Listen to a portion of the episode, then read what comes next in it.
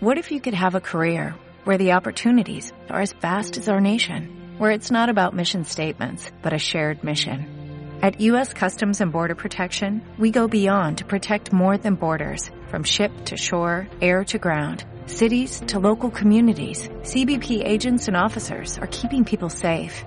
Join U.S. Customs and Border Protection and go beyond for something far greater than yourself. Learn more at cbp.gov/careers.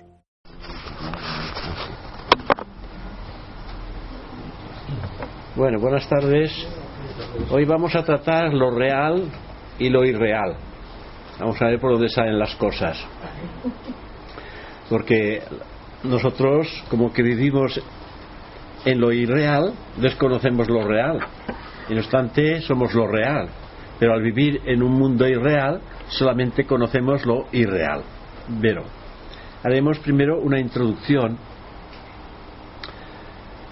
con el sentido de observar un poco ese proceso en el que nos encontramos en la actualidad, en ese desenvolvimiento interno de cada uno de nosotros, porque derroteros vamos a ir encauzando nuestra vida para ir conociendo un poco cuáles son las dificultades que vamos a encontrar en el camino para poder algún día entrar en lo que se llama el sendero, el sendero oculto. Y cuando despertamos a una vida superior, a una vida más amplia, más grande, y lo hacemos por primera vez, nos damos cuenta de las limitaciones totalmente insospechadas en las que hemos estado viviendo hasta el momento.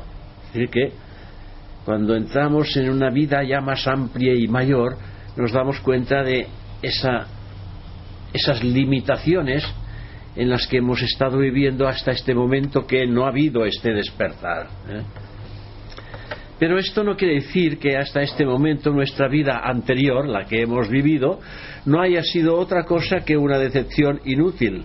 Así que el despertar a esas cosas divinas, a esas cosas superiores, hace que nuestro estado mental anterior al que tenemos ahora parezca irracional, nos parezca algo ya del pasado que no tenía que haber surgido.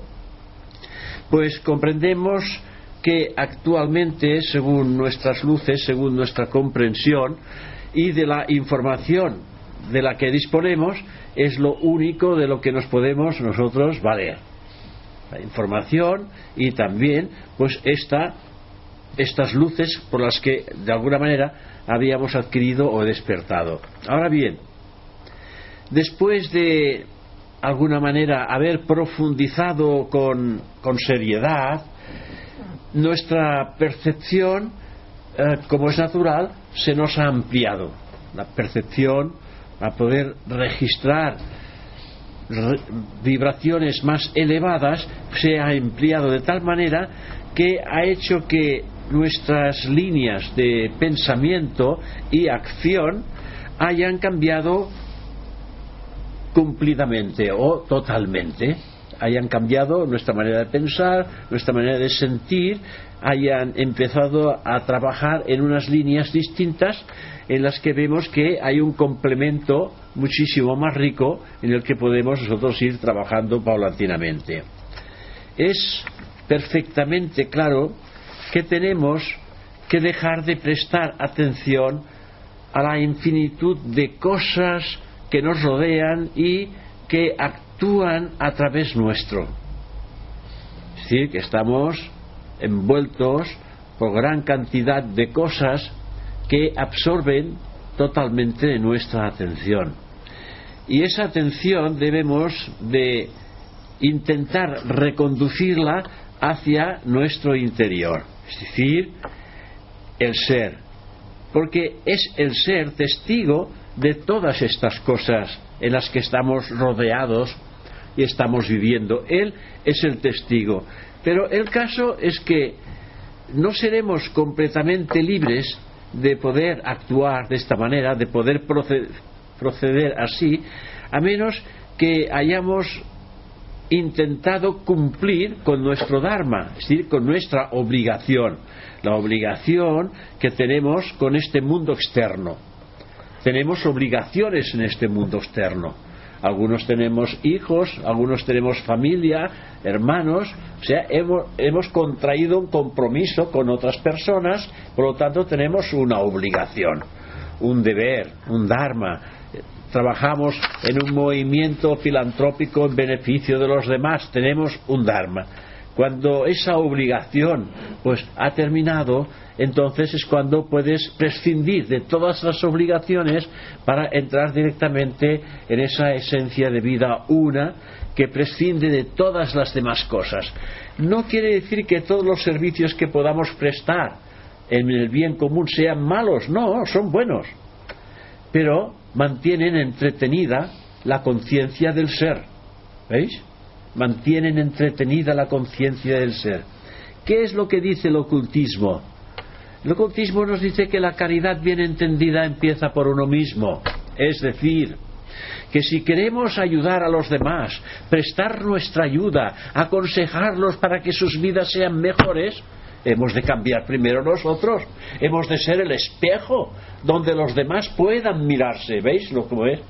Claro, decir, hacer, hay que hacer esto, porque si no hacemos esto, pero ¿qué estás haciendo para que tu naturaleza humana cambie en divina? Porque si cambia en divina, serás una eh, herramienta extraordinaria para el bien total y común más allá de las ayudas que puedas prestar a nivel físico, a nivel emocional y a nivel mental. Estás trasladando un estado de conciencia sublimal en aquel que presta atención. O sea que esa caridad bien entendida siempre empieza por uno mismo. Es un poco el ejemplo a esa pregunta que le hacen a Krishnamurti, ¿qué podemos hacer para que el mundo cambie? Cambie usted, le dice cambie usted. Porque si usted cambia, el mundo cambia. No intente cambiar usted al mundo. Cámbiese a usted a sí mismo. Si usted encuentra que cambiarse usted a sí mismo es difícil, ¿cómo quiere usted cambiar al mundo? O sea que aquí quien, cada uno de nosotros, si cambia, como que todos hacemos el mundo, si cada uno de nosotros cambia el mundo, cambiará totalmente. O sea, es, un poco la esencia oculta de la enseñanza.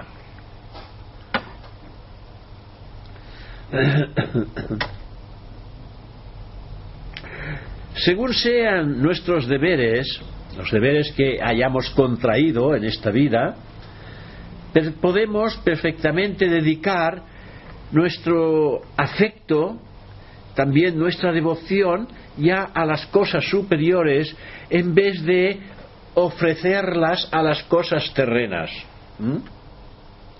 Hoy por hoy nuestra devoción y nuestro servicio las ofrecemos a las cosas terrenas. Pero si una vez estos compromisos han sido ya realizados, podremos entonces dedicar nuestro afecto y nuestra devoción a las cosas de tipo superior, es decir, al descubrimiento de la esencia eterna en el hombre. Porque cuando este descubrimiento se hace, la vida cambia totalmente. Dejamos de ser lo que somos para ser otra cosa para nosotros ahora desconocida. ¿Veis? Posiblemente que no todos estamos libres de para poder dedicar toda nuestra vida a un trabajo superior. No todos estamos libres para ello hasta que no hayamos satisfecho pues todas las exigencias del karma que hayamos generado en pasadas vidas y en esta misma existencia. En realidad puede que sintamos o hayamos despertado hasta una cierta indiferencia, un estado de vairagia hacia las cosas del mundo, pero mientras nos queden deberes físicos a cumplir, tenemos que retener ese interés que es necesario para llevarlas a cabo lo mejor que podamos, lo mejor posible. Las cosas que tengamos todavía que realizar, debemos de hacerlo lo mejor posible.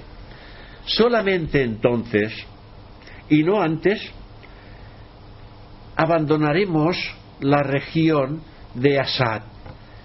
La región de Asad es lo falso. ¿Veis? La región, o sea, abandonaremos la región de lo falso. Asad es lo falso para entrar en el reino de Sad, es decir, en el reino de lo verdadero, en el reino interno. Esa realidad que está presente en el hombre y que el hombre tiene que descubrir por sí mismo.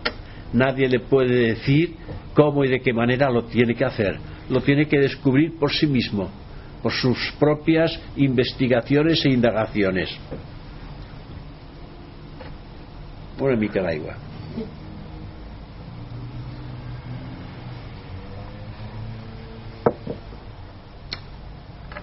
Antes que podamos comprender y recordar, debemos estar unidos a ese yo silencioso, el parlante, que se llama el parlante silencioso, de igual modo que las formas de las, que, de las cuales es modelada la arcilla, lo está al principio también esa, ese modelo con la mente del alfarero. Es decir, hemos de intentar por todos los medios pues intentar modelar la arcilla, modelar el carácter, modelar todo lo que somos nosotros con el modelo de pensamiento que hayamos desarrollado en el bien común. Vosotros sabéis que existen gran cantidad de objetos modelados por la arcilla, ¿verdad? Y que cada objeto tiene un nombre distinto, es una etiqueta que le hemos puesto para diferenciar cada uno de estos objetos. Pero en realidad todos estos objetos son arcilla. Es como cuando hablamos del oro o del hierro el oro, pues tenemos distintas modalidades de joyas, todas están hechas de oro, pero a cada una de estas joyas le ponemos un nombre, o una pulsera, unos pendientes, un anillo, y le damos un, un nombre y una etiqueta para poder saber de qué se trata. Pero en realidad, si fuéramos inteligentes, diríamos que todo esto no es más que una sola y única cosa, es oro. Este ejemplo es para poder ejemplarizar que la vida es una. Y aquí somos una serie de personas. Y esta serie de personas tenemos distintos nombres. Y estos distintos nombres corresponden a la identidad de un cuerpo. Pero que en realidad todas estas distintas personas no son varias, todos somos uno. ¿Veis? como la arcilla es una que modela distintas formas. ¿Eh? La vida es una que la naturaleza modela distintas formas. Es para entender que todos somos uno, a pesar de que tengamos un nombre propio y que tengamos una idiosincrasia propia. Pero en realidad, si buscamos la esencia de vida, todos somos una unidad. Una unidad que ha descendido en el mundo de la diversidad. Y lo uno se ha hecho múltiple. ¿Veis? Esta es la visión de la vida una. Y ahora estamos inmersos en esta vida múltiple. Y hemos de descubrir en esa vida múltiple la esencia de vida una. Y la esencia de vida una que hemos de descubrir no está en ninguna parte, sino que está en nuestro interior. ¿Veis?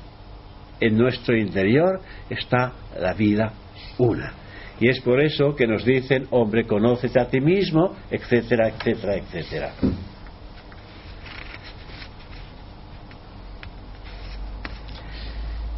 Hay esa armonía interna que es la que existe entre el yo divino o el ego divino y sus vehículos, existe en nosotros una perpetua tensión entre lo que conocemos como cuerpo causal y cuerpo mental, entre los deseos y la mente. Hay una, una tensión constante en ello. Y estos cuerpos no están en lo más mínimo armonizados con el yo, porque están, yo diría, armonizados con los sentidos. Estos cuerpos están armonizados con los sentidos, pero no están armonizados con el yo, ni preparados para actuar como su vehículo. Y no obstante, estos cuerpos son el vehículo del yo. ¿Qué decir? que nuestro cuerpo mental, nuestro cuerpo emocional y nuestro cuerpo físico tendrían que trabajar únicamente como el vehículo del yo real. Pero tan, están tan estrechamente identificados con el mundo de los sentidos de estos cuerpos que finalmente lo que hacen es seguir los sentidos y alejarse de la realidad. Eso real. Entonces no nos damos cuenta y nos, nos dirigimos hacia algo irreal está fuera de nosotros y entonces queremos lo real y lo que estamos haciendo es alejarnos de eso, de, esa, de este aspecto auténtico y de lo real. Ello nos hace comprender que debemos de purificar nuestra personalidad y dar mayor amplitud a ese canal que existe entre esta personalidad y el yo divino. Hay un canal mediante el cual estos dos aspectos pueden llegar a encontrarse. Pero claro, para encontrarse tienen que ir en la misma dirección, ¿eh? hacia el interior. Mientras esto no lo consigamos, la personalidad lo considerará todo bajo su propio ilimitado punto de vista. Nuestra personalidad es lo que hará. Trabajará, actuará bajo su, su propio punto de vista y no es, que, no, no es que desprecie otras posibilidades, pero que se siente muy halagada y muy reconfortada haciendo lo que los sentidos le dan a entender esto en nuestras personalidades en la actualidad. Claro que intentamos poner remedio, pero necesitamos una serie de vidas para poderlo lograr. ¿eh? No lo podemos lograr ahora proponiéndolo. Lo que sí que en una de esas vidas del futuro, en una de esas vidas, lo lograremos.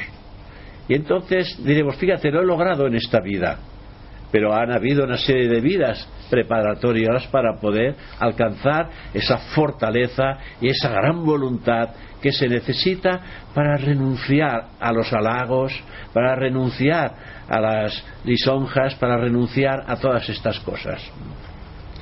El ego no lo, él no ve lo que realmente está sucediendo. El ego superior no lo ve porque es que no, no se mezcla.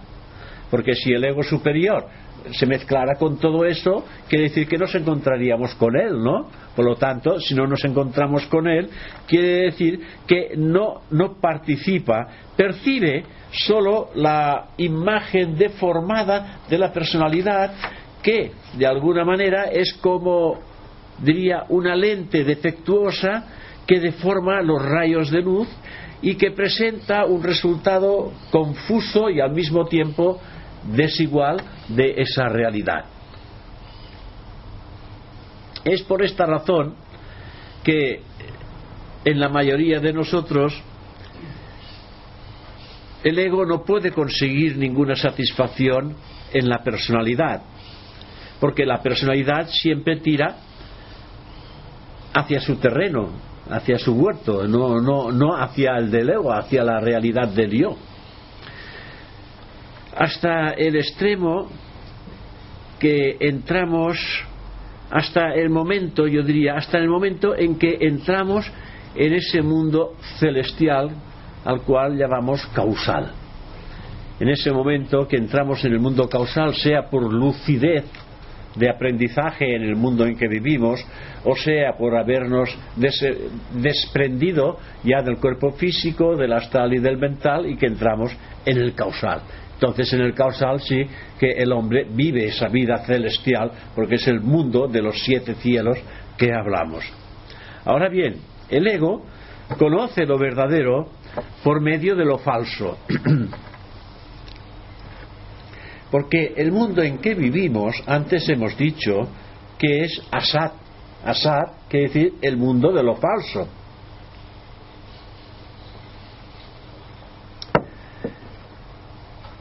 Así que, de alguna manera, ahora nosotros estamos entrando en contacto con ese mundo de lo falso y el yo divino, en el caso en que nos encontramos, reconoce la verdad cuando la ve y cuando la ve automáticamente rechaza la falsedad. Esto es lo que ahora estamos haciendo, ¿no?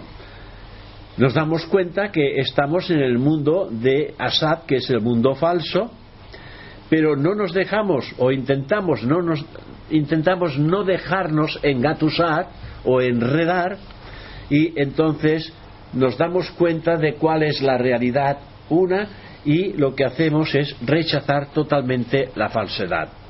Rechazar la falsedad es como decir transformar el carácter un carácter que se ha formado en lo falso, en aquello que no es. Y al rechazar lo falso, estamos reencauzando nuestra conciencia en qué? En la construcción de un nuevo carácter que, que responda a esa realidad, a la realidad de lo eterno. Si la vista, la vista nuestra, está en relación con el exterior, se ven todas las cosas. Si la vista está en relación con el mundo exterior, el oído lo está, el oído lo está con el mundo interior. ¿Eh? Uno puede llegar a alcanzar la voz insonora del parlante silencioso que antes hemos dicho. Podemos empezar en alguna ocasión a experimentar ese mensaje que viene de lo oculto en el hombre. Por lo tanto, podemos oír la voz insonora, la voz del silencio, del parlante silencioso. Así que debemos estar siempre a salvo de las agitaciones que nos producen las cosas externas, el mundo externo, el clamor de los grandes oleajes que se estrellan contra nosotros, oleajes de emociones, de problemáticas, todo esto son grandes oleajes que se estrellan contra nosotros. ¿eh? Y entonces nosotros nos sentimos tambaleados por algo que nos choca y que nos martiriza. Así como del delicado también murmullo de las ondas más leves, y aprender a permanecer en calma es lo que nos falta y a no sentir deseos de ningún tipo ni adversiones. Esto es una especie de introducción que he hecho yo esa tarde aquí, a mano, para poder enriquecer un poquitín el tema directo de lo que es real y lo que es irreal pero me ha parecido que son unos, aspectos de conciencia en los que vivimos y que al parecer estamos como preparados y prestos para ir cambiando, para ir modificando y configurar un nuevo carácter que nos llevará a destinos insospechados, algo que ahora no podemos imaginar pero que esto algún día alcanzaremos destinos que están a nuestra disposición en cuanto hayamos completamente eh, transformado nuestra naturaleza humana en divina. Bien, entonces, ¿qué podemos decir además? Las cosas materiales.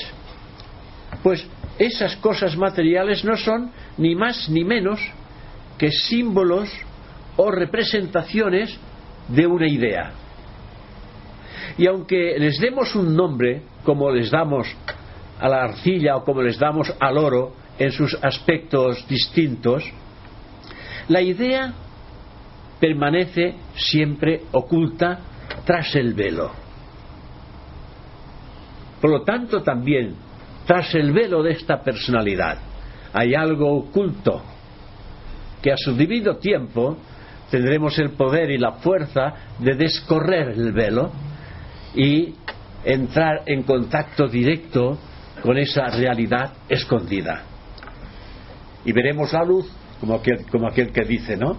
Esa luz que siempre ha estado presente, esta luz que siempre ha estado encendida, pero que los velos la han oscurecido y que ahora nosotros estamos a oscuras ante la vida espiritual. Cuidado. No ante la vida material. Pero sí ante la vida espiritual. Si en el mundo material o físico lográramos privar a una cosa de su carácter, se lo pudiéramos quitar y darle otro distinto, transmutaríamos un cuerpo en otro, si es que pudiéramos hacerlo. Pero mientras no podamos cambiar el carácter de una cosa, ¿eh? en este caso, nuestro propio carácter, el cambio de forma solamente influiría en su aspecto. En el carácter de las formas sí que podemos cambiar, pero en el carácter esencial del ser, eso debe de ser transmutado por esa conciencia oculta en el hombre. Esa conciencia que nos mueve aquí, ahora y en estos momentos, pero nos mueve bajo un punto de vista personal, que hemos, evidentemente, de trascender porque nosotros no somos la personalidad, somos el aspecto vida que utiliza unas formas para obtener ciertas experiencias que ayuden a ese despertar de Asad, de lo eterno. En el mundo físico no podemos transmutar el cobre en oro, ni convertir el hombre en niño, no podemos pero sí podemos ir transformando diariamente nuestros deseos, anheles, anhelos e inclinaciones. Podemos ir transmutando y transformando todo esto. Deseos, anhelos e inclinaciones.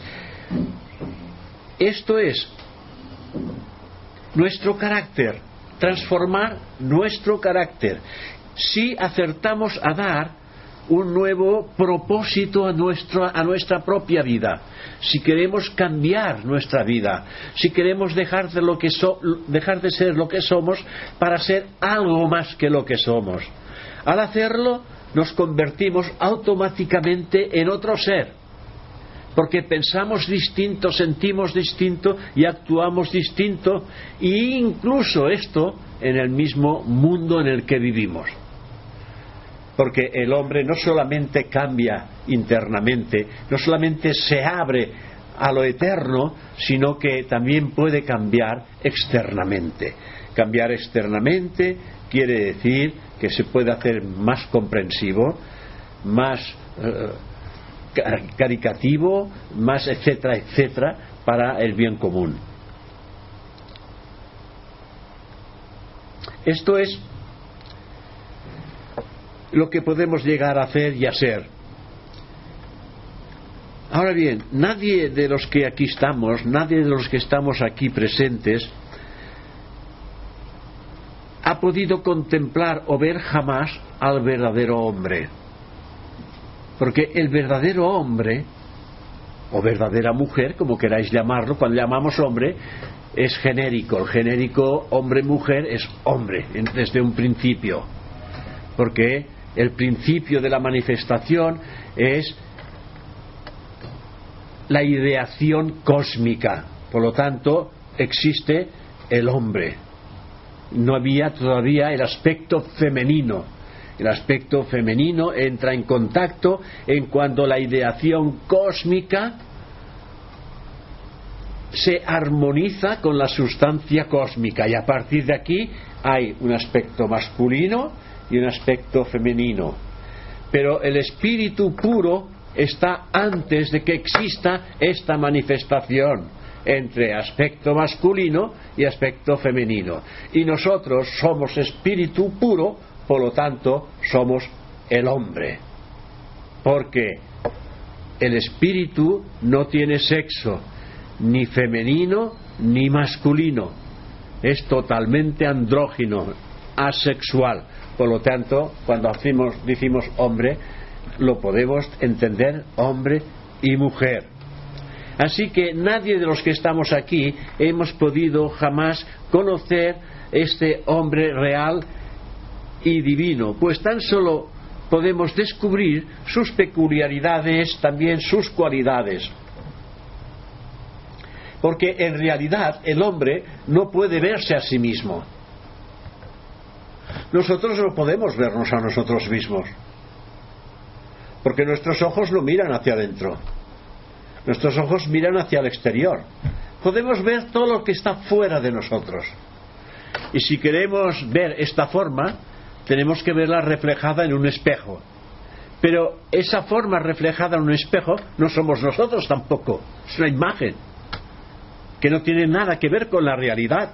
Es la imagen de un aspecto forma que tiene este cuerpo. Pero el hombre real oculto tras esta máscara que llamamos forma humana, la forma humana, su, la, forma de personalidad quiere decir, la palabra personalidad quiere decir máscara. Por lo tanto, la realidad oculta tras esta máscara es el hombre oculto que cada uno de nosotros somos en la eternidad. Y que cambiamos con máscaras masculinas o máscaras femeninas a medida que venimos a este mundo una y otra vez, una y otra vez, o bien con cuerpos masculinos o bien con cuerpos femeninos. Pero la esencia de vida que está en vuestro interior, eso es eterno y real. Esto es la ideación o espíritu puro de la ideación cósmica. Hablamos de nuestro cuerpo, también hablamos de nuestra alma, hablamos del espíritu, es decir, de los tres elementos que nos constituyen.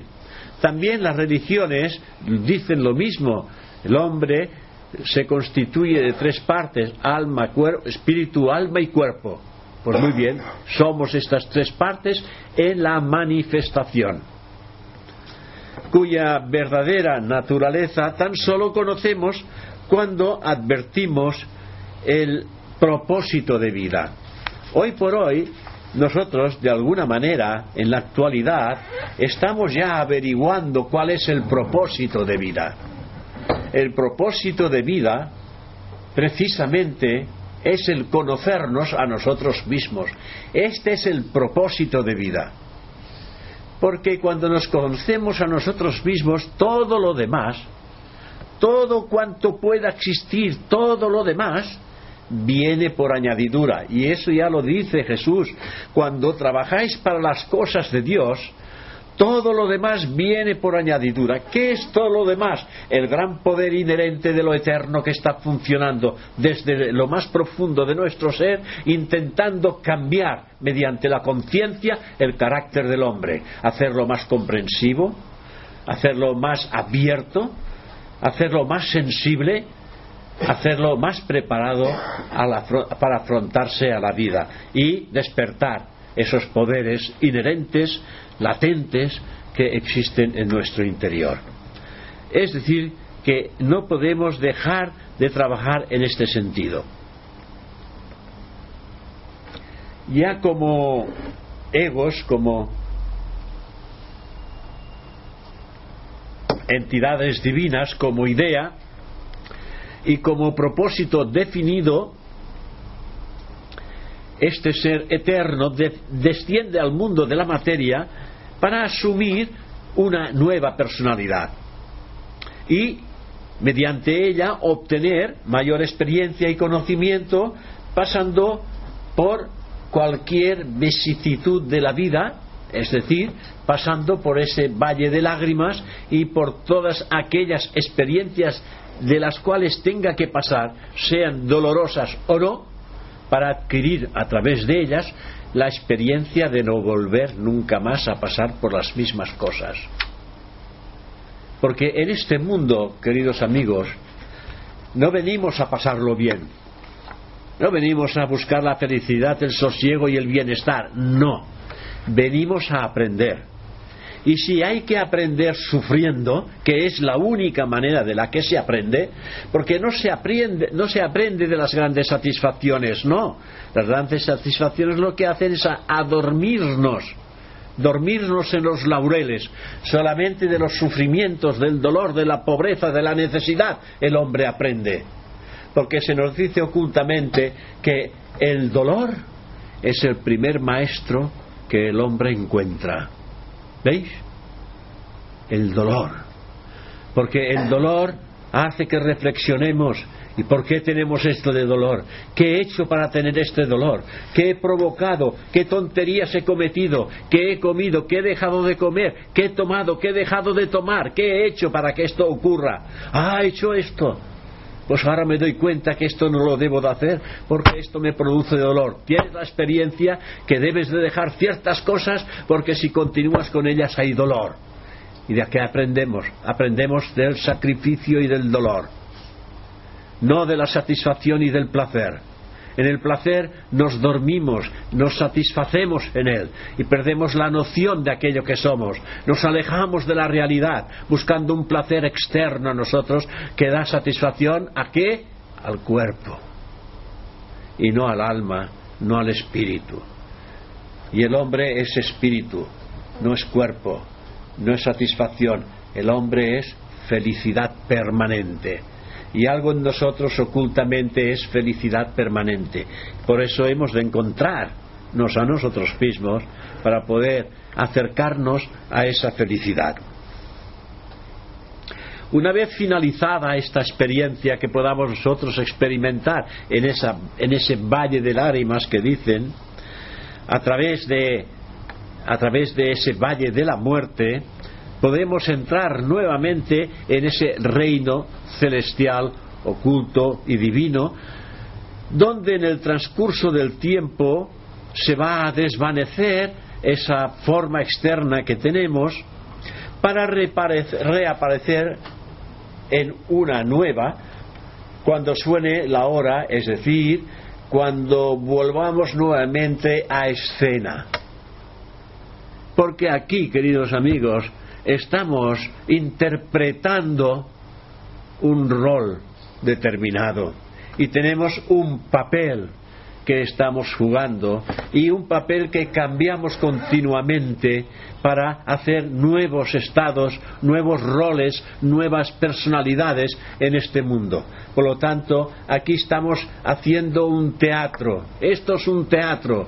La vida humana es un teatro y cada uno de nosotros tenemos un papel a jugar en esa obra.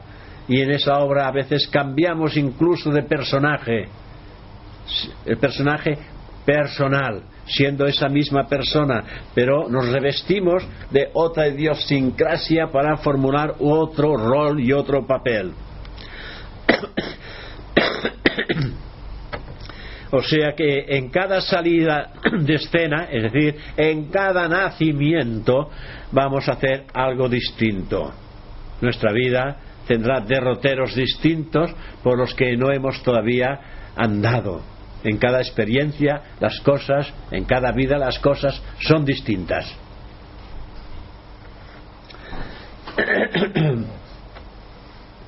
El cuerpo y la personalidad mudan de propósito y sin embargo el ego permanece esencialmente el mismo. Nuestras personalidades van cambiando, pero lo que es el ego, el ser espiritual, siempre es el mismo, aunque modificando algunas de las cualidades adquiridas durante la vida que alternan precisamente sus características, es decir, las características de su propio carácter. Nuestro carácter lo hemos de ir reconstruyendo nuevamente, intentando limar todas las asperezas del mismo eh, y estimulando el desenvolvimiento de las cualidades que ese nuevo carácter va a traer consigo.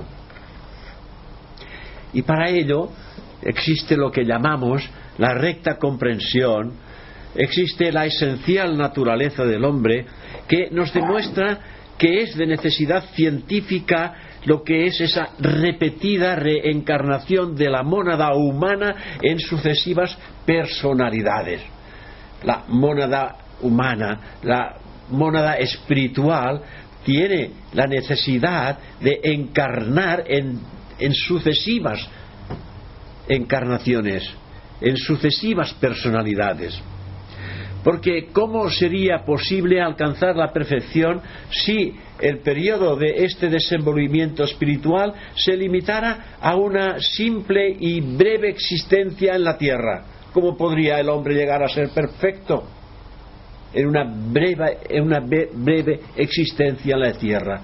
Cuando vemos que hay seres que ya vienen que no pueden prácticamente desenvolverse en esta vida que no están capacitados para poder sacar la realidad de lo eterno, porque tienen excesivas limitaciones incorporadas en esa nueva personalidad y no pueden prestar esa visión de vida rica y eterna que encerramos en nuestro interior. Entonces esta persona no puede alcanzar una perfección, porque la perfección no se puede alcanzar en una vida. Vosotros tenéis una idea de lo que es la perfección? ¿Tenemos nosotros una idea de lo que es la auténtica perfección? Algo perfecto quiere decir que es algo sin defecto y sin error. ¿Creéis posible esto alcanzarlo en una sola y única encarnación humana? Y el hombre debe de ser perfecto porque, porque perfecto es Dios y Dios está en el ser humano. Y lo dicen todas las religiones. Dios está en todas partes y en todo lugar y en el interior de cada ser humano. Si Dios está en el ser humano, Dios en el hombre es perfecto. Pero esta personalidad es totalmente imperfecta. ¿Cómo en una encarnación esta personalidad puede alcanzar la perfección? Imposible. Porque la perfección es perfecto en todas las cosas.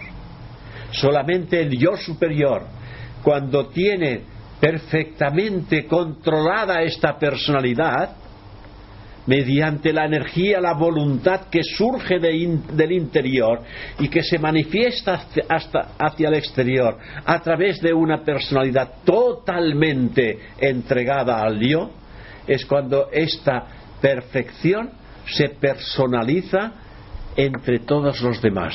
¿Veis? Y entonces nos encontramos ante un santo hombre o una santa mujer. Que los hay.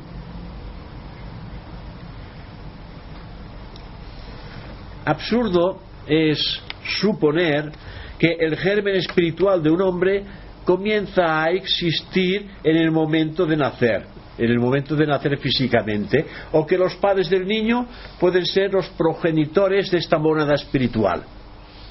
Es decir, podemos nosotros imaginar de alguna manera que el germen espiritual de vuestros hijos, los que los tenéis, han surgido en esta vida física que vosotros les habéis dado? ¿O este germen espiritual viene del poder espiritual de Dios?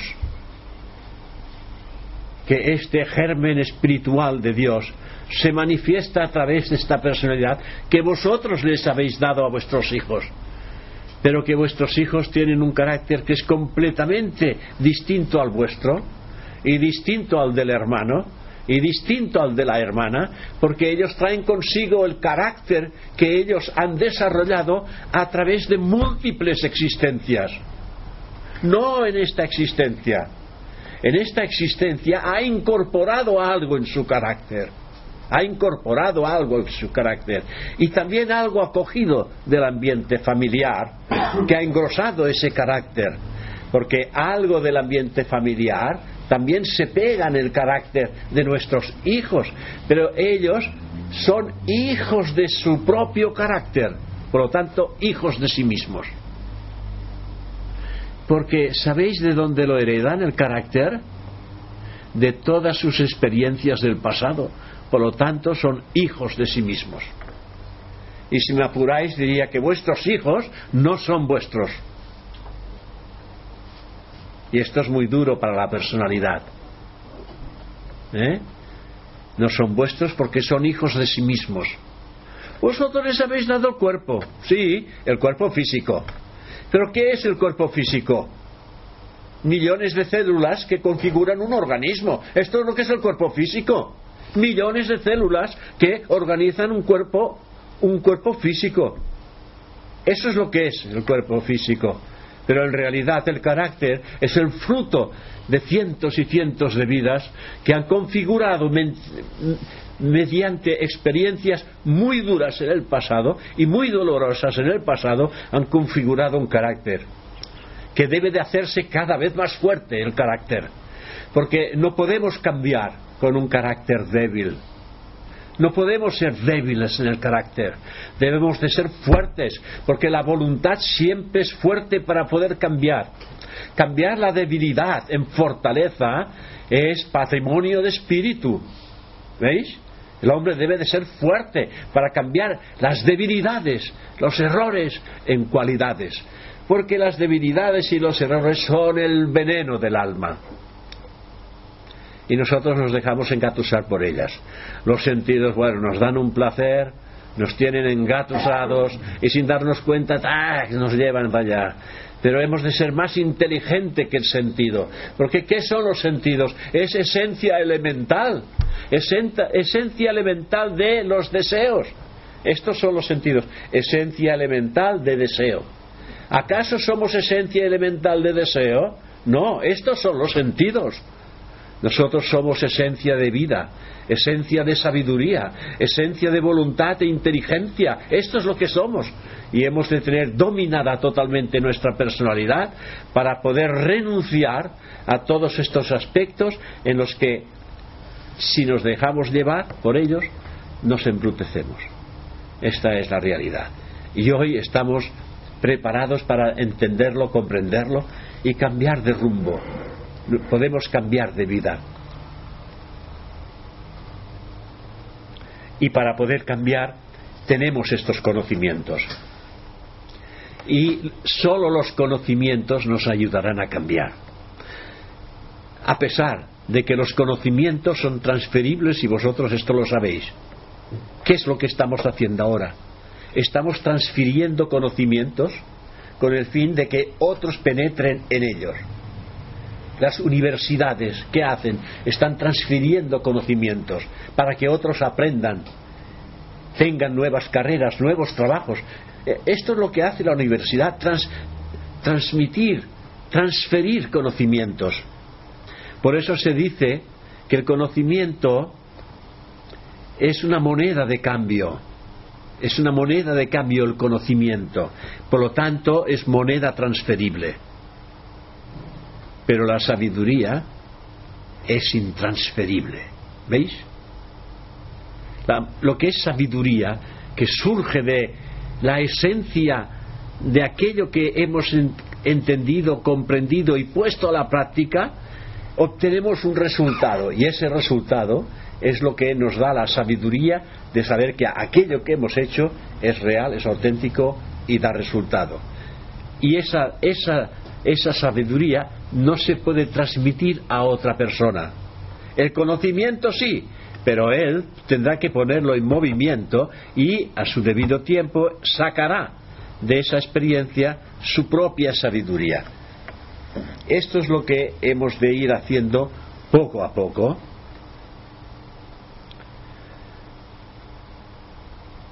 Este yo interno que estamos mencionando, esta realidad, que vive después de la muerte y que progresa en la vida, porque vivimos después de la muerte y progresamos durante la vida, ¿qué puede ser, qué puede ser sino un rayo espiritual de vida cuya conciencia se va desenvolviendo en contacto con la materia? Es un rayo de vida que su conciencia se va desenvolviendo en contacto con la materia. Porque la materia es la parte opuesta de la vida. La vida es espíritu y la parte opuesta del espíritu es materia. O sea que estamos construidos de espíritu y materia. El espíritu está en este mundo desconocido en el que todavía no hemos penetrado, porque está en nuestro mundo interior, y al cual llamamos mundo espiritual. ¿Vosotros conocéis el mundo espiritual? Me pregunto. ¿Ah? Pues no es un país que está a la esquina, está más cerca que nuestra propia piel, aquí dentro, en nuestro interior. No conocemos el mundo espiritual, porque todos nuestros sentidos nos llevan fuera de nosotros, ¿veis? Llevan fuera. Los oídos también. Solamente tenemos siete orificios mediante los cuales el, alma entra en contacto con el mundo exterior. Y estos orificios los tenemos plasmados aquí, en nuestra cara. Dos, cuatro, seis, siete. Siete ventanas del alma en contacto con el mundo exterior. Ahí están presentes en nosotros. Gracias a estas ventanas entramos en contacto con el mundo exterior y recibimos del mundo exterior a través de estas ventanas. Y el mundo interior se va enriqueciendo de lo contrario que es, porque si somos verdad, solamente aquí hay lo falso. Y entonces encontramos que existe la verdad en nosotros porque acabamos de conocer lo falso. Sabemos que existe la sabiduría en nosotros porque en este mundo encontramos la ignorancia. Sabemos que existe la salud en nuestro interior, porque en este mundo hay enfermedad. Siempre encontramos el doble de aquello que somos, lo encontramos aquí afuera. Por eso es el mundo de la dualidad. Por eso ese mundo espiritual llamamos el mundo de la unidad, como antes hemos dicho, y que ese mundo exterior es el mundo de la diversidad. Aquí todo lo vemos diverso. Infinidad de árboles cuando vamos al bosque. Cuando estamos delante de un árbol no vemos el bosque. Infinidad de personas, pero todas estas personas son una sola y única realidad. Pero como estamos en un mundo diverso, tomamos lo diverso por real. Y lo diverso es lo falso. ¿Veis? Por lo tanto, estos cuerpos no son reales. Nuestras formas físicas, las que tenemos aquí, y por las que luchamos durante toda nuestra existencia, no es real, es falso. ¿Por qué? Porque no se mantiene eternamente. Dura unos años, unos muchos años o unos pocos años, y después desaparece. Y pensamos que todo ha desaparecido. Qué vida más triste, ¿no? La vida es triste cuando uno piensa que cuando se termina la cuerda, cuando la cuerda de este cuerpo físico se ha terminado, que todo se ha acabado. Qué vida más triste, qué esperanzas de vida hay. ¿Cuál es? ¿Cuál es? ¿Cuál es el mensaje de Dios? ¿Cuál es el mensaje de Cristo? ¿Cuál es el mensaje del Buda? ¿Cuál es el mensaje de Mahoma? ¿Nos dicen eso? Que cuando este cuerpo se le termina la cuerda, todo desaparece, y el niño que nada más nace y muere al mismo tiempo, esta es la vida que, que Dios le da a esta criatura, que no tiene ni una sola ni única experiencia en esta vida, que desaparece. Estas cosas hay que irlas pensando y reflexionando. Y finalmente uno se da cuenta que la vida es eterna. La vida real, eso es eterno porque la vida nunca muere. Mueren sus instrumentos, mueren sus vehículos, pero la vida una está presente y en todo momento y en lo eterno y en nuestro interior. Esta es la gran realidad. Todas las pruebas que podemos tener de que existimos están en la conciencia de nuestro ser. ¿Queréis saber vuestras existencias del pasado? ¿Os gustaría saberlas? Penetrad en vuestro interior. Las respuestas están en vuestro interior. No las busquéis fuera. Ni busquéis una pitonisa que os lo diga. No os dirá nunca nada. Os dirá mentiras. Porque no conoce ni las suyas. Ella, la pitonisa, tampoco. Si conociera las vuestras, podría conocer las suyas. Si, si yo viera mi yo, vería el vuestro. Yo puedo ver el vuestro porque yo no veo el mío. No percibo el mío, no veo mi realidad, no puedo ver vuestra realidad. Por lo tanto, todas estas pruebas que podemos tener de que existimos están en la conciencia de nuestro ser, en el sentimiento del yo soy, que nos convence, nos convence de nuestra propia existencia como ser divino, como ser espiritual. Todos los demás estados de conciencia, todos ellos están sujetos a cambios. La conciencia difiere en cada momento. No penséis que la conciencia siempre es la misma. La conciencia difiere en cada momento del momento anterior. La conciencia que sentís ahora no la sentiréis cuando marcharéis, ya sentiréis otra conciencia. La conciencia nunca va hacia atrás, la conciencia se va alterando a medida que las circunstancias van variando nuestras propias sensaciones. A medida que nosotros vamos experimentando nuevas y nuevas sensaciones, nuestra conciencia también va variando. Porque ¿qué es lo que cambia en el hombre? ¿Qué diríais que es lo que cambia? La conciencia bueno, me diréis, bueno, mi, mi, cuerpo también cambia, claro, envejece, el cuerpo envejece. Pero como que hablamos de conciencia y de eternidad, entonces, ¿qué es lo que cambia en el hombre? Cuando hablo del hombre, hablo del ser eterno. ¿Qué es lo, que, lo que cambia en el hombre? La conciencia. ¿El hombre cambia? No, el hombre no cambia. El hombre espiritual no cambia. Él es lo que es. Eh, ¿Dios cambia? No, Dios no cambia. Dios es lo que es. El hombre que es Dios es lo que es. Pero el poder de Dios en el hombre está latente. Y con las experiencias que tenemos con el mundo diverso, hacemos que el poder latente de Dios se active. ¿Veis? Y lo que hacemos es activar ese poder. Lo desarrollamos. Desarrollamos los poderes latentes en el hombre. Esto lo dice el tercer objetivo el tercer objetivo de la sociedad teosófica, que son tres objetivos, el tercer objetivo de la sociedad teosófica reza de esta manera, investigar los misterios jamás contados de la naturaleza y desarrollar los poderes latentes en el hombre. Daros cuenta de lo que significan estas, esta frase. Significa desvelar todos los misterios no es un misterio toda la naturaleza. Y no es un misterio esta naturaleza humana también al mismo tiempo. Que hay una vida oculta que todo lo mueve. En nosotros hay una vida oculta que está trabajando.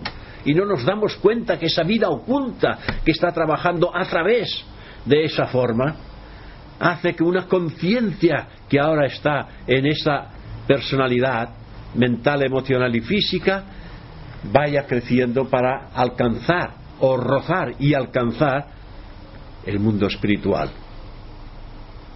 al cual al cual cada uno de vosotros a cada uno de nosotros pertenecemos ¿veis? Porque todos vosotros toda la humanidad entera toda pertenece al mundo espiritual porque viene del mundo espiritual sus cuerpos han sido formados en el mundo diverso, en el mundo material. Pero sus vidas espirituales todas vienen del mundo espiritual. Y si venimos del mundo espiritual y descendemos al mundo tierra, ascendemos nuevamente al mundo espiritual, porque el mundo espiritual es nuestro mundo.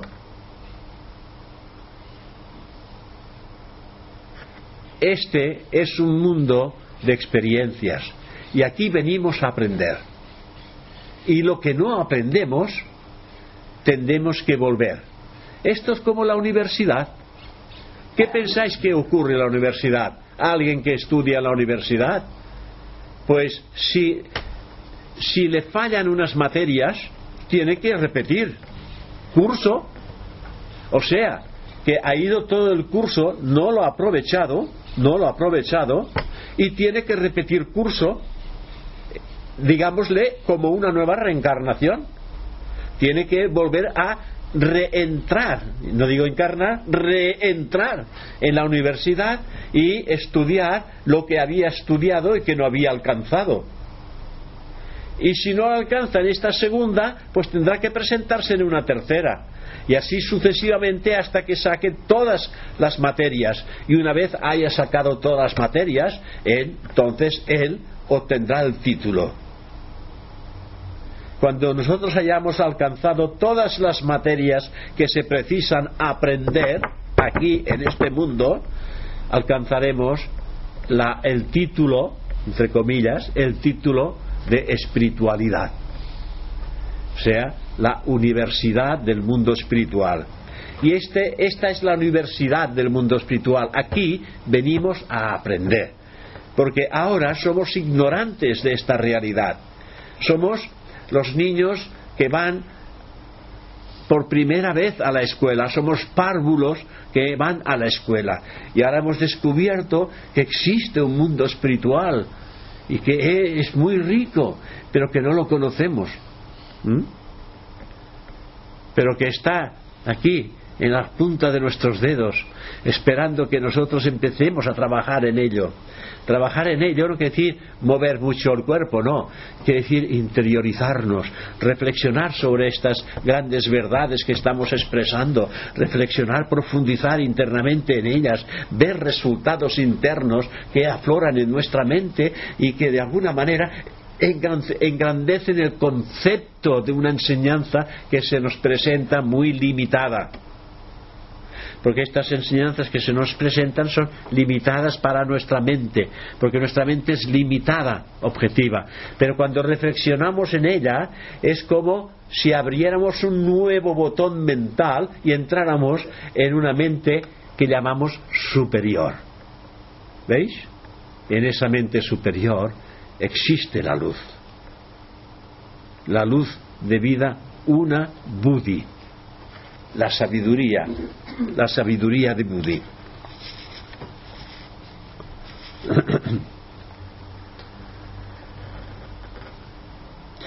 Entonces podríamos preguntar, ¿qué es este ser? Este ser que no es cuerpo ni mente, sino que de ambos se vale y se vale como instrumentos y quien conoce este invisible ser nada más tiene que aprender porque conoce a Dios. ¿Eh? Cuando uno conoce este invisible ser, no tiene nada más que conocer, porque conoce a Dios. Y Dios en el hombre lo es todo. Y si a través de toda experiencia en la diversidad ha descubierto la unidad del ser de Dios, no tiene nada más que aprender, sino enseñar la totalidad de todo aquello que los demás puedan aprender. Todo, todo absolutamente es real o ilusorio según lo podamos considerar. Son términos relativos y lo que parece real en un estado de existencia, pues parece, parece irreal en otro. Lo que comprendemos que para nosotros puede ser verdadero, aun cuando pueda parecer ilusorio en los demás. Hay tantas, hay tantas opiniones o tantos pareceres como personas existen en el mundo. Esta es una gran realidad. Pero llegar a un, a un pensamiento en el que todos estemos perfectamente de acuerdo es alcanzar esa realidad del uno sin segundo, porque no hay dos. El uno sin segundo es encontrar aquello que es. Es aquello que te dice la conciencia, yo soy eso. ¿Eh? Porque ya no hay el tú, yo soy eso. Esa realidad, eso soy yo. No hay ni el tú, ni el mí, ni el ellos, ni los demás.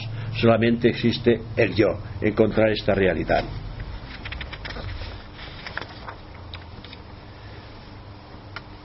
¿Hay actividad ahora? ¿No? Bueno, nos recreamos un poco más. Ahora bien, pensemos, si vuestra mente o nuestra mente es capaz de crear un paraíso en un desierto, este paraíso existirá objetivamente para nosotros. Si somos capaces de crear ese paraíso en un desierto, ese paraíso existirá objetivamente para nosotros. ¿Por qué? Porque la mente es creadora y nosotros podemos observar todo cuanto en nuestra mente existe. Y si tenemos una imaginación poderosa para crear algo, lo podemos ver en nuestra propia mente. Además, hay una cosa que es muy importante. Todo cuanto existe tiene existencia en la mente universal. Y nuestra mente, nuestra mente, hace parte de la mente universal. Y si una mente individual tiene conciencia de su relación con una cosa, comienza a percibirla. Cuando uno ya tiene noción, eh, al mismo tiempo percepción de algo, su conciencia, sin que ese cuerpo pueda percibirlo, su conciencia empieza a percibir esa realidad. Porque nadie puede tener idea de una cosa extraña a su experiencia, ni tampoco puede conocer aquello con lo que él no está relacionado. Aquello con lo que nos relaciona, no nos relacionamos, no lo podemos conocer. Pero si en realidad nosotros hacemos estas introspecciones, estas investigaciones hacia el interior, meditaciones profundas, vamos a lo más hondo de nuestra naturaleza humana y meditamos en esa idea gloriosa de aquello que somos, automáticamente, ¿qué es lo que estamos haciendo? Estamos empezando a crear una relación entre el ser silencioso de aquello que somos y la intencionalidad de nuestra voluntad conciencia en hacer este encuentro, en que ese encuentro pueda realizarse. Y entonces existen fuerzas ocultas en nuestra en, nuestra, para no repetir la palabra, en nuestra naturaleza interior, iba a decir nuestra naturaleza oculta, pero para no repetirlo, en nuestra naturaleza profunda, en que intenta armonizar lo oculto con lo verdadero. ¿Eh? Y esto es un, es un trabajo que sí podemos decirnos.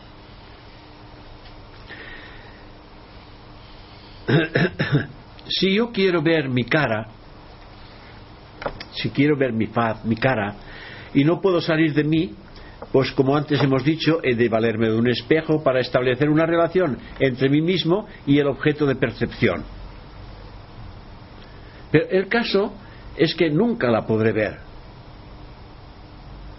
Y a veces, cuando nos miramos en el espejo, decimos, uff, no soy lo que me esperaba cuando hace tiempo que no nos miramos, no soy lo que me esperaba, pero en realidad es que tampoco, es eres, tampoco eres esto, no eres esta imagen absoluto. Y si esta eh, imagen te la retraes hacia aquí, a ese cuerpo, tampoco eres eso. Entonces, ¿qué es lo que estás mirando? Yo siempre digo que nunca hemos podido contemplar nuestros propios ojos. Es como es, hablar de lo mismo con distintas palabras.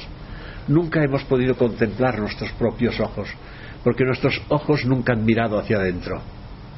Y cuando decimos de mirar hacia adentro, no quiere decir mirar las células, ni los nervios, ni estas cosas, porque es lo que parece que puedan ver estos ojos. Es lo único que podrían ver.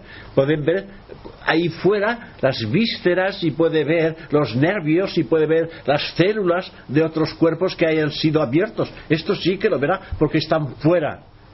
Pero verse a sí mismo quiere decir percibir una realidad que está más allá de la forma y que por lo tanto no se ve ni se siente, ni se toca a través de los sentidos, sino a través de una percepción que hoy por hoy todavía no ha aflorado en nosotros. Porque hemos dicho que hay poderes latentes y esos poderes latentes serán desenvueltos y activados y estos poderes activados darán la facultad de percibir de qué manera distinta no lo sabemos. Pero sí que hay una cosa que sabemos que nos lo dice el ocultismo, que veremos el espíritu con los ojos del espíritu. ¿Eh? No con los ojos físicos. No. Hay gente que dice, no, es que he visto el alma y el espíritu. ¿Con qué lo has visto? Con estos ojos. Estos ojos solamente ven las cosas materiales. Todo esto es lo que ven estos ojos. Todo lo que hay fuera de mí es lo que ven. Y no ven nada más que esto. Existen percepciones que se llaman clarividentes físicas. ¿Sí? Clarividentes físicas, que es decir, que relacionan con una, una densidad más sutil, que es la etérica. Y esa etérica no la vemos físicamente, pero hay quien sí despierta la facultad etérica y ve las formas etéricas que no se ven físicamente, formas etéricas que nos acompañan continuamente, formas etéricas, no físicas densas. Y también hay una clarividencia más elevada que es la astral, que se ven aquellas formas astrales que han desencarnado y que viven en esos otros mundos en los que la conciencia pasa cuando el cuerpo físico fallece. Son clarividencias más elevadas que la física que tenemos. Pero son personales. Estas se pueden desarrollar, pero desaparecen en cada existencia por lo tanto, no vale la pena desarrollar estas facultades, porque son facultades de la personalidad. Lo que sí vale la pena es despertar las facultades del alma, porque una vez despiertas, no se vuelven nunca, no vuelven nunca más a desaparecer. En cada encarnación vuelven a surgir, porque fueron despertadas de la ignorancia a la luz, o de las tinieblas a la luz, y eso ya no puede nunca más desaparecer. En cada encarnación, la persona que lo ha despertado en la encarnación anterior volverán a aparecer a su debido tiempo a medida que la persona va creciendo y su mentalidad va adquiriendo control sobre esa personalidad, bien van apareciendo. Y ya en niños esto es muy, es muy común, esta clarividencia astral. Ven cosas que nosotros no vemos y la ven desde niños, pero esto les va desapareciendo. Y como es una cosa que aparece y lo ven todos los días, no hacen caso. Y va desapareciendo y finalmente pues ni recuerdan que esto existiera porque eran niños. Y hay en otras personas que se mantienen. Y se mantienen porque en vidas del pasado ya despertaron esa clarividencia astral y hoy su conciencia está más allá del astral, está en el causal. Y es por esta razón que desde arriba siempre se ven las cosas de abajo. ¿eh? Desde abajo no se pueden ver las cosas de arriba. Pero desde arriba vemos las cosas. Yo desde aquí veo todo lo que hay en esta mesa. Pero si me pongo aquí debajo, yo no veo lo que hay en esta mesa. Por lo tanto, si yo estoy bajo el mundo espiritual, bajo el mundo espiritual, no puedo ver lo que hay en el mundo espiritual. ¿Entendéis? Mi conciencia tendría que entrar encima del mundo espiritual, en esa conciencia causal, y desde allí veo el mundo espiritual y veo también los mundos que están por debajo. ¿Veis? Así se crece. No se crece con cosas que nos dicen hipotéticas, con las, cosas, con las cosas que son reales.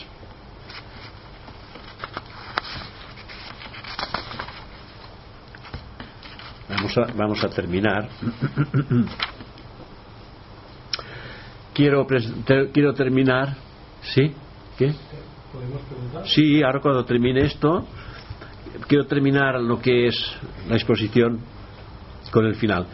Con un ejemplo, para explicar esa ley fundamental de la creación. Porque esto también nos trae de cabeza siempre, o mejor, mejor dicho, de la emanación. No es creación, sino que es emanación. La gran causa primera viene a ser su propio espejo al desdoblarse, dice, se relaciona consigo mismo. Lo que antes he dicho, la ideación cósmica, se relaciona con la sustancia cósmica. Y de esta relación de ideación cósmica y sustancia cósmica surge algo. Y esto que surge algo es el universo. ¿eh?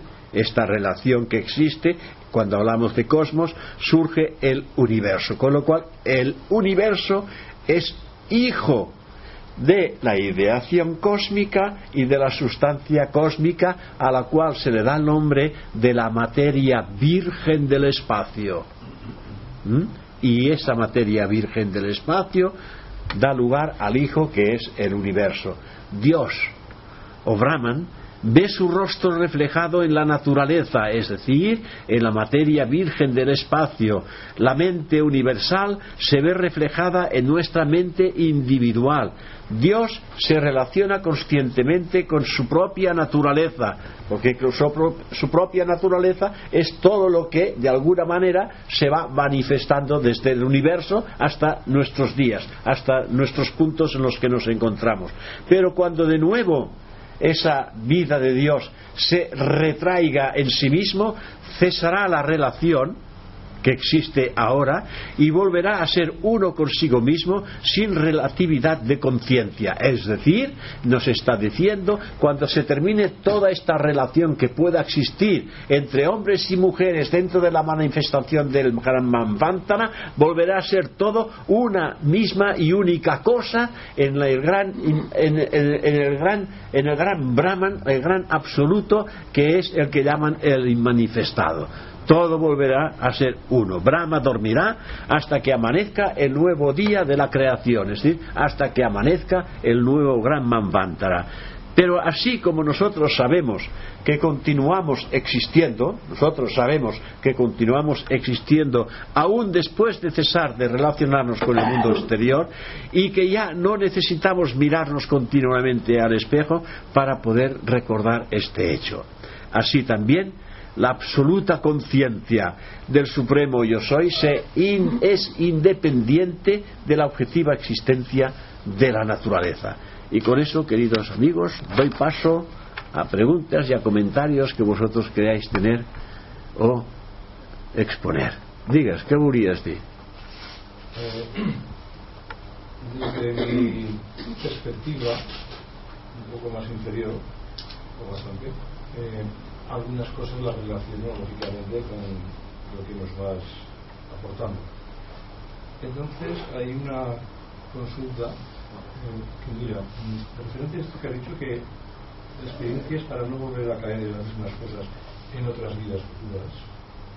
Entonces, eh, yo siempre, bueno, yo tengo sabes que me prometí un día que tengo un poco de dudas respecto a esto, entonces había una persona que un día eh, se puso delante de mí así, con las manos juntas como brazo, y me dijo, te pido perdón por el daño que te he hecho en la vida pasada. O sea, parece ser que, que nos vimos una vida pasada y también me hizo daño. En esta también me ha hecho daño. Entonces yo al cabo de los tres días, bueno, yo le dije, sí, te perdono. Hasta al cabo de los tres días eh, le dije, me parece que en la vida futura también tendrás que pedirme perdón por el daño que me estás haciendo en esta. Entonces, como ves esto? Eh, porque esa persona creía en estas cosas, pero parece ser que no había eh, que no había modificado, o sea que lo que había aprendido en la otra vida pasada no lo había servido para mm, vivir mejor en esta, esas experiencias, para dar si no lo ha aprendido, es lo que hemos dicho, si no se aprende una cosa hay que volver hasta que uno la aprende. Es decir, hasta que no aprendemos las cosas, quiere decir que no las sabemos. Ahora, una persona que te diga, perdona, perdona por el mal que te he hecho en una vida anterior, no lo sabe esta persona. Las personalidades, las personalidades no saben nunca quiénes fueron anteriormente. No lo pueden saber, porque no lo han vivido se lo dijo una medium o algo así. Ah, ah vale. Esto bueno, antes ya he dicho que las pitonisas, por eso antes he dicho que las pitonisas no se conocen ni a sí mismas ni conocen las cosas que dicen a los demás. No. Cuando digo pitonisas quiero decir mediums. ¿eh? No conocen esta realidad, porque conocen, ellos nada más tienen lo que es espíritu, perispíritu y cuerpo, y creen que tienen comunicaciones con los seres del más allá. Esto no existe. La única máxima comunicación que uno puede tener es la comunicación con el yo interior. Esto sí que está cerca, está en uno mismo. ¿Por qué querer tener comunicaciones con aquellos que no? En este caso no existe. Y, esa, y las personalidades nunca se repiten aquella personalidad que fue la encarnación anterior no tiene nada que ver en absoluta con la encarnación que era esta mujer que te pedía perdón. Nada en absoluto. Como tú ahora en esta encarnación no tendrá nada que ver en la próxima, porque esta persona que tú eres desaparecerá por completo. Solamente el espíritu de aquello que tú eres es lo que se mantiene. El espíritu. Y el espíritu no tiene esa noción de personalidad que tenemos nosotros. Porque el espíritu es uno, indivisible. Es uno indivisible. Solamente la personalidad, personalidad es divisible por ella misma.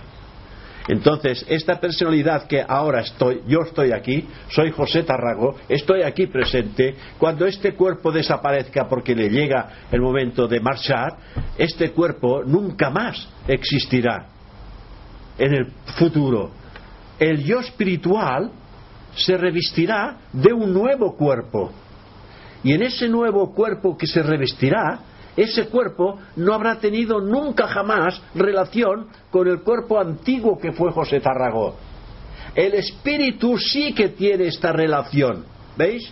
Perdón, pero el karma colectivo sí que nos podemos conectar con el karma. el karma colectivo, el pero no hablamos del karma, hablamos de lo que es espíritu y ahora el karma es una cosa que está relacionada siempre con las personalidades, ¿eh?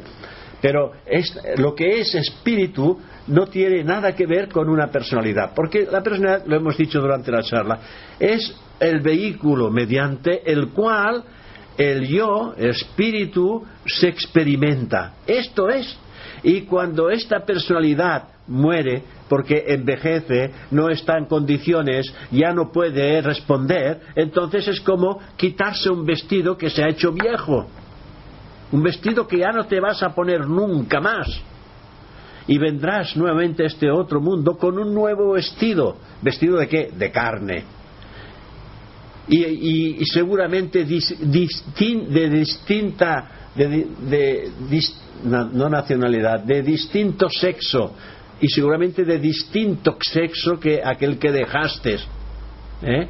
Ahora bien, llega un momento, hay que decir las verdades también, llega un momento en que un individuo desarrollándose espiritualmente internamente en todas las técnicas que acabamos de nombrar o que explicamos siempre, llega a ese encuentro interior, ¿veis?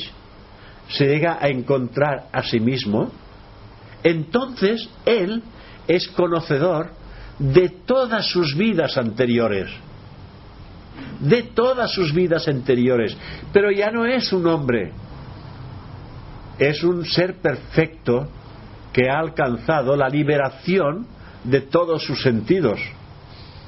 ¿Eh? Es, un, es un gran santo que no hay nada que lo domine en el mundo físico, sino que es, es, de tendencias espirituales porque es espíritu, y este sí que puede recordar sus vidas anteriores, pero que en, en realidad no le, hace, no le da ningún tipo de importancia, porque esto pertenece al pasado. Él se ha convertido en aquello que es. Esto es lo importante, en lo que se ha convertido. Por ejemplo, si ahora vosotros imaginad que averiguarais vuestras vidas del pasado, ¿qué importancia tendrían? Si ya sois, sois el resultado de todo el pasado si habéis incorporado en vuestro, en vuestro carácter todo el resultado de, todo, de todas estas cientos de vidas. Hemos construido el carácter y somos el, el resultado total de todas estas vidas. ¿Qué importa de qué manera las hemos ganado? ¿Veis? ¿Qué importa? Ya lo somos. Un estudiante de cuarto curso que sabe lo que hizo en primero, segundo y tercero. Él ya no le importa demasiado, porque lo que tienen que hacer es aprobar el cuarto. Ya, y- Aunque sa- aun sabiéndolo, Sí. no le serviría de nada. Es es lo que estoy diciendo. Pero dice, pero dice la enseñanza, vamos a ahondar un poco más sobre el tema, porque a veces hay que aclarar estas cosas. Vamos a ahondar un poco más. Puede haber un espíritu perfecto, pero al mismo tiempo investigador. ¿Eh? Es decir, que quiera investigar eh, en profundidad sobre el contacto con vidas de otros seres espirituales en las que han habido, etcétera, etcétera.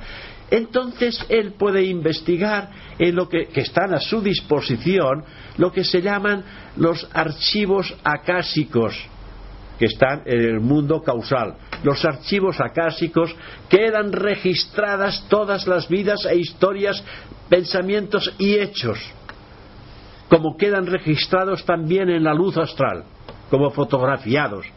Y puede consultar todo esto. Y si realmente su investigación quiere ir más allá del reino humano, ¿eh? si quiere ir más allá del reino humano, entonces puede introspeccionar sus átomos permanentes, que son los que han pasado por el reino mineral, vegetal, animal, y finalmente han culminado en el reino humano. Los átomos permanentes. ¿Veis? Y ahí puede esta investigación, porque hay características innatas en los grandes sabios, en los grandes maestros, que cada uno tiene sus propias, sus propias eh, características, su propia manera, idiosincrasia de haber crecido, y unos lo hacen a través del misticismo, otra vez, otros con el ocultismo y el misticismo, otros a través de, de la filosofía, eh, también eh, investigación, astronomía, todo esto eh, hace que cada uno tenga una línea determinada de estudio que predomina sobre todas las demás, ¿no? Pero bueno, ellos también hacen investigaciones hacia, hacia terrenos ya más profundos. Esto puede darse el caso. Pero, claro, esto no es personal. ¿Veis? O sea, ¿Me entiendes lo que te quiero decir? No es personal. No es algo que una persona normal y corriente pueda realizar. Para No. un libro que hay, que parece ser que de un psiquiatra bastante famoso en América, que utilizaba la hipnosis, no me acuerdo cómo se llama el libro, Para hacer reflexiones. Sí, para hacer regresiones. Sí. ¿Qué, qué significa? Lo que él, él se une para, para curar fobias, eh, haciendo las regresiones con diferentes personas, lo está recogiendo en un libro. En- podían ir a fobias de vidas, según él, de vidas anteriores. Esto- No, vidas anteriores no. Lo que pasa que sí que te lo presentan de esta manera e incluso el que está ahí pues sigue, sigue el mismo ritmo, pero no. Es decir, no se puede hipnotizar lo que es eterno. El alma no se puede hipnotizar. A esa personalidad la puede llevar a un estado sonambúlico de la personalidad, ¿sí?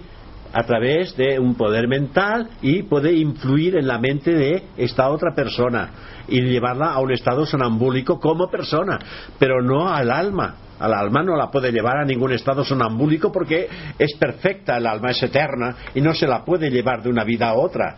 estas personas que dicen y que han escrito esas cosas que se inventan, me imagino, ¿no? Que se han visto que en otra vida ven su nombre, que todo esto es, son No, fábulas. to- todo esto son imaginaciones que de alguna manera puedan tener o de sueños que ellos mismos han tenido. Hay gente que tiene sueños y que y a mí viene y me dice es que yo eh, mi encarnación anterior vienen y me lo dicen, pero no esta, sino infinidad de cosas. Me dicen, mira, yo he sido he sido eh, egipcio en mi vida anterior y estaba en un, en un monasterio, estaba eh, como sacerdote egipcio.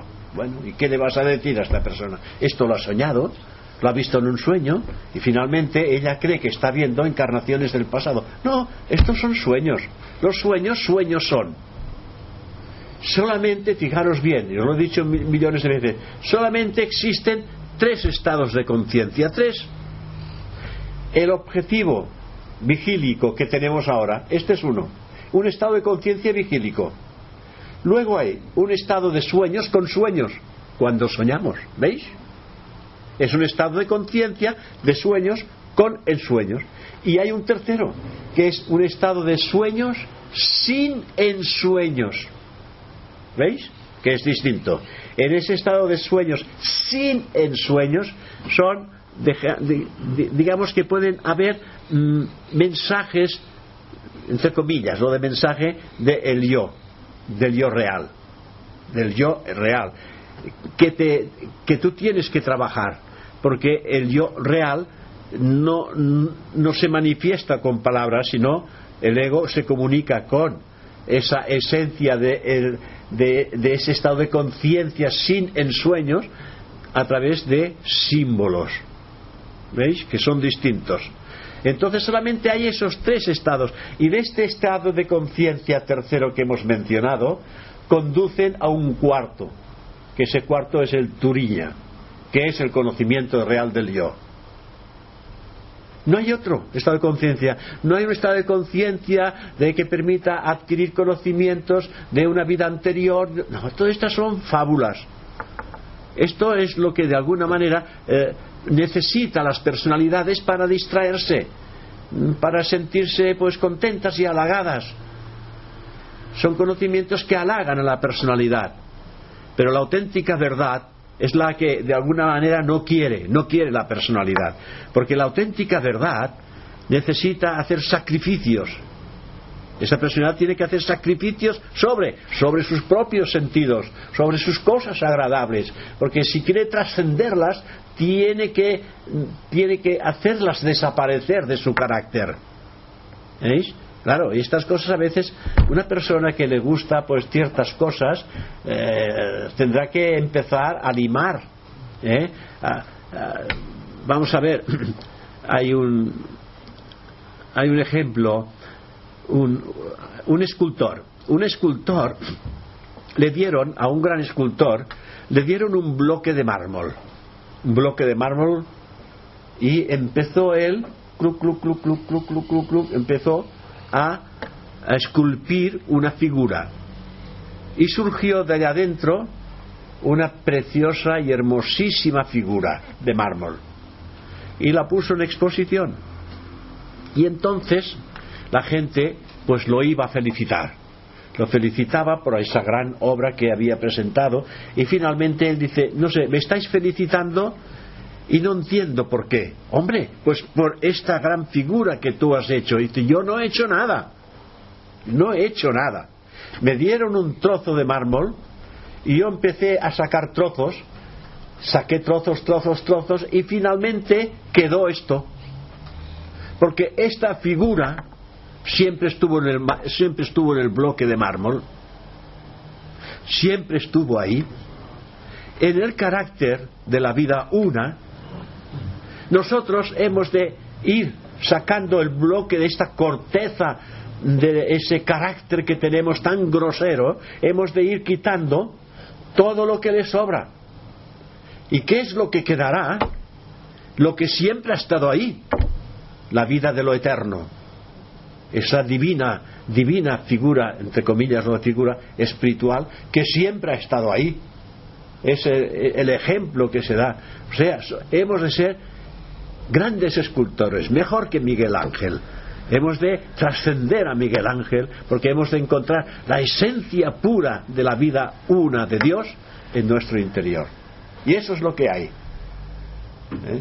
Pero claro, no tiene nada que ver con estos aspectos que ahora sí, se han hecho grandes trabajos llevando al estado sonambúlico en una persona es decir, personas que han, que han, recibido traumas, traumas que los han dejado invidentes, a uno que lo han dejado sin poder andar, silla de ruedas. Yo esto lo he visto. Lo he visto en un programa hace muchísimos años, no lo han vuelto a hacer más, no entiendo por qué, porque sí que esto da posibilidad de que la gente se, se haga preguntas de personas que una persona viene invidente y en el estado sonambúlico lo van llevando para atrás, para atrás, para atrás, hasta el momento en que pierde esta visión. Y pierde esta visión en un accidente. ¿eh? Y lo llevan en ese momento de accidente. Y está viviendo en ese momento de accidente la persona que está en un estado sambúrico. Y cuando está en este momento, entonces le dicen: Levántate y anda, levanta y corre. Y se levanta y corre. se cura. El otro abre los ojos y mira. Abre los ojos y ve, estaba invidente. Porque los llevan a ese momento del trauma y les cambian entonces. ¿Eh? Entonces sí, pero eh, no es ir a otra vida, es en esa misma vida, porque el trauma se ha fabricado en su mente y ha provocado esa lesión o, o ese dormir en el cerebro, no sé cómo le podemos llamar, yo no soy médico, entonces algo así sucede. Pero, eh, pero llegar a un estado sambúrico a lo, no, a lo que es eterno, porque el alma es inmortal. Fíjate lo que dice el ocultismo. El alma del hombre es inmortal y su futuro es el futuro de algo cuyo crecimiento y esplendor es sin límite y sin fin. ¿Eh? Por lo tanto, eso, eso no se puede cambiar. Porque sí que yo a veces he pensado de que mm, hay personas que tienes o por vibración o por otras vidas, pero sin acabalarme, de que yo he pensado, he tenido una conexión con aquella persona. Esto me ha pasado muchas veces, pero no le doy importancia. Ahora no sé si es porque las conciencias estas nos volvemos a encontrar, hombre, mujer o lo que sea, en esto, o es por la vibración. Para eso hay- también hay contestación. Es decir, a veces cuando estamos en este estado de conciencia de sueños con ensueños, ¿veis?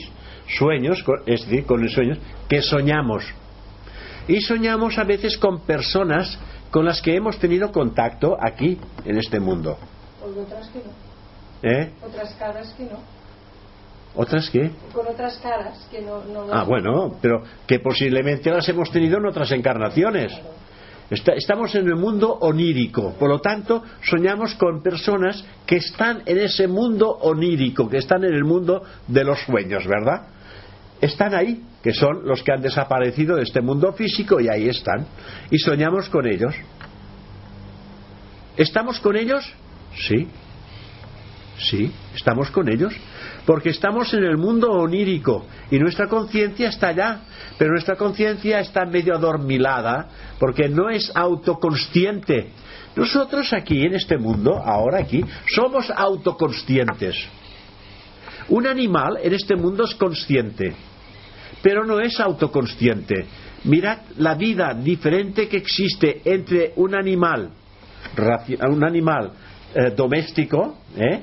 perro, un gato, y la conciencia de un ser humano, ¿verdad que hay una gran diferencia? El la conciencia del ser humano está mucho más despierta que eh, el animal, y digo doméstico, ya si diera salvaje aún sería peor, el doméstico.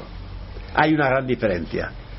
Pues en el mundo onírico, nuestra conciencia, al no ser autoconsciente en el mundo astral, eh, estos sueños no tienen mucha coherencia, eh, pasas de una cosa a otra, los contactos que tenemos a veces con seres queridos nuestros que han marchado, pues sí, tenemos, he estado ahí, pues, oye, pues parecía que es verdad y me hablaba y lo sentía, pues es verdad. Porque ¿sabéis qué, qué ocurre? Que cuando vamos a dormir, nuestros seres queridos, los que ya murieron, pueden entrar en contacto con nosotros, no con este cuerpo que está dormido, el cuerpo está dormido, pero la conciencia está despierta en el astral. Y si está despierta en el astral, hemos despertado el cuerpo astral. Por lo tanto, el cuerpo astral está despierto y al estar despierto se puede comunicar con otras personas que están en el astral también despiertas. Ahora bien, ahora vuestro cuerpo astral está dormido. ¿Por qué? Porque vuestra conciencia está despierta en el cuerpo físico. Por lo tanto, en el cuerpo astral no hay conciencia. ¿Y qué es lo que está haciendo vuestro cuerpo astral? Os sigue como una sombra. Por donde vais, la sombra sigue, sigue. ¿Eh? Vais por aquí y sigue, vais por aquí y sigue. Y el, cu- el cuerpo astral os sigue por todas partes porque no hay conciencia y no se puede separar del cuerpo físico. ¿Veis? Porque hace parte del cuaternario inferior. No se puede separar. Pero ellos, los seres que ellos están fuera en el mundo astral, ahora, ahora no se pueden comunicar con vosotros. Y están llamando, están, eh, están eh, sacudiendo, están sacudiendo a vuestro cuerpo astral y vuestro cuerpo astral no puede responderles porque la conciencia está en vuestro cuerpo físico, no puede responder. Entonces se enfadan aquellos que han muerto y se enfadan con vosotros porque no les respondéis. Y cuando os vais a dormir vienen y se quejan. se quejan de vosotros porque entonces sí que podéis responder y decir aquí estás enfadada conmigo porque no me respondías eso al principio cuando un ser querido pasa al más allá cuando ya lleva un tiempo porque tiene que tiene que reconocerse y conocer un nuevo mundo para él que ha estado en otras ocasiones pero no esta personalidad esa personalidad es la primera vez siempre ¿eh? ha estado simplemente en sueños porque nosotros decimos, hombre, si morimos cada vez y vamos al astral, pues ya tendríamos que conocerlo. No, porque la personalidad, cuando muere y desaparece, ya no vuelve más nunca más al astral. Ha desaparecido ya. Y en cada encarnación, la que va es la personalidad actual. O sea, vosotros, cuando muráis físicamente, iréis donde vais con sueños. Pero cuando muráis estaréis más despiertos ahí. Y veis las cosas mejor que las que veis aquí. Mejor que las que veis aquí. Y, atravesaréis paredes y atravesaréis personas y atravesaréis todas las cosas porque no hay materia densa. No hay materia densa. Es materia astral. Y la materia astral se, se compenetra una tras la otra. Podemos atravesar paredes porque no existe la densidad. ¿Eh? Sí, hay paredes, porque existe todo lo que tú quieras en el mundo astral, porque lo puedes fabricar mentalmente. Porque el mundo astral responde al pensamiento. Y, por ejemplo, una cosa bonita, una persona eh, que pasa al mundo astral y ella pues quiere verse como se veía a sus 25 años, pues ella si tiene, si tiene el recuerdo de sus 25 años y lo tiene en la mente, crea un cuerpo astral similar al cuerpo que tenía a los 25 años físicamente. Puede crear el cuerpo que quiera y lo puede cambiar de forma si quiere, porque solamente lo tiene que tener en la mente. Y puede crear su casa, su castillo, su lugar. Puede crear todo esto, porque la materia astral responde al pensamiento, responde a la mente. Cuando creamos un pensamiento, automáticamente la materia astral lo reviste y coge la forma del pensamiento, ¿veis? O sea, se hacen cosas maravillosas. Yo, si me permite, tuve un sueño um, bastante agradable. Soñé que estábamos mi marido y yo, y él llevaba al niño y yo llevaba a la niña. Y dije, nos encontraremos en tal sitio. Esto es un sueño. Y, y sí, sí, fuimos allí y nos queríamos encontrar en aquel sitio, pero yo no encontraba el camino, de ninguna manera. Y entonces al final encontré el camino, preguntando, preguntando, encontré el camino y me encontré con él. Y le dije, dame la mano y no me la sueltes, porque si me la sueltas desapareces. Y de ¿por qué dices eso? Digo, porque he soñado que te morías. Y no me soltaba la mano. Pero claro, el niño se escapó. Y fuiste detrás de él corriendo. No, estos sueños son, son verdades, pero no quiere decir que eh, cambie la vida. Esto no cambia. Eh, es para que uno se dé cuenta que la vida es continuada. Y